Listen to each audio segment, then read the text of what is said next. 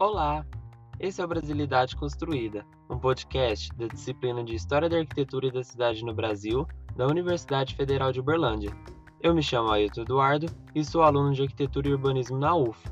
Aqui falarei sobre o sítio urbano, segundo capítulo do livro Cidade Brasileira, de Murilo Marx.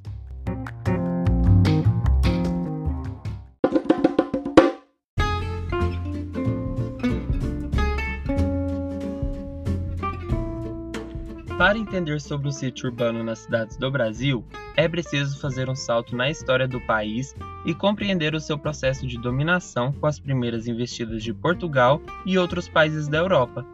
Sem apresentar uma intenção própria de povoação ou ligação mais íntima, os primeiros viajantes portugueses escolheram, ou melhor, foram escolhidos, pela zona costeira do país para formalizar o processo de ocupação da ilha de Vera Cruz.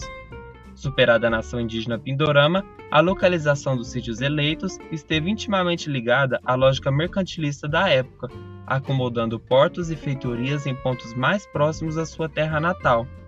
É com essa apropriação rápida e aparentemente estratégica que o sítio vai naturalmente ser limitado e condicionado a mudanças e expansões pelas sinuosidades da costa litorânea e pela abertura ao mar, que a priori foram identificados como formas de alcançar o progresso, agiu como facilitador da indesejada penetração de piratas e inimigos estrangeiros, tornando necessária a construção de fortes, como visto em Porto Seguro e na ilha de Itamaracá, que fossem seguramente além dos acidentes geográficos e oferecessem proteção e defesa aquém do Atlântico.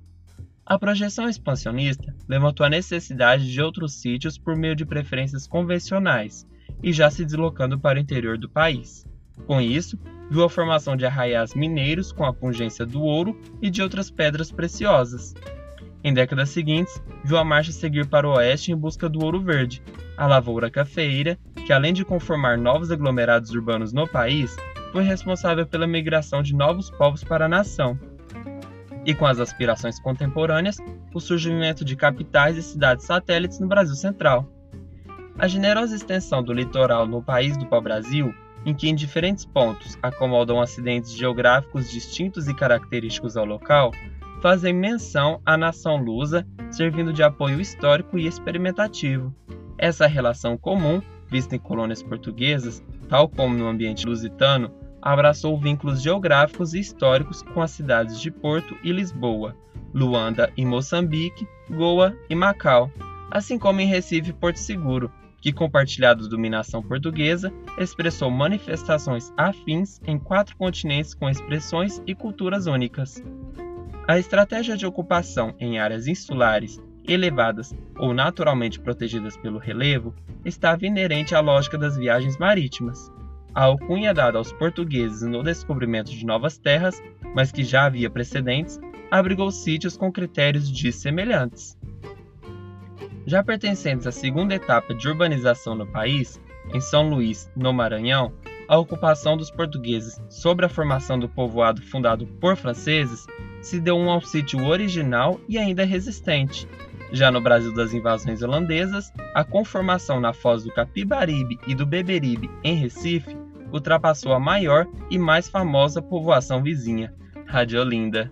Nessa mesma capital pernambucana, na ilha de Antônio Vaz, uma nova mentalidade de ocupação à lá Países Baixos da Europa foi posta em prática. Por meio da lógica de árvore e água, foi construído pontes, barragens e vias de canais. Com a mentalidade prévia de ocupar as cidades como elas estão e condicionadas às sinuosidades e intempéries topográficas, alguns núcleos mantiveram seu traço original.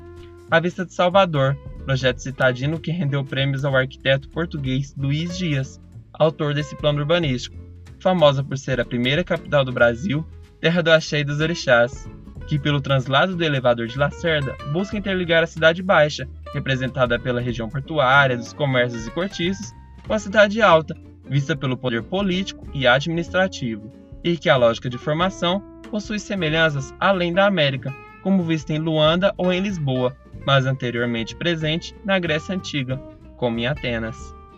A etimologia e onomástica que cidades e estados no Brasil comportam introduzem a sua história, revelam o motivo e a razão de determinado nome dado ao sítio geográfico, além das influências religiosas, culturais ou indígenas que algum dia perduraram na região, como São Vicente, em São Paulo, Ubá, em Minas, e Aracaju, em Sergipe, ou em territórios com sentidos mais literais, como nos estados de Acre e Alagoas.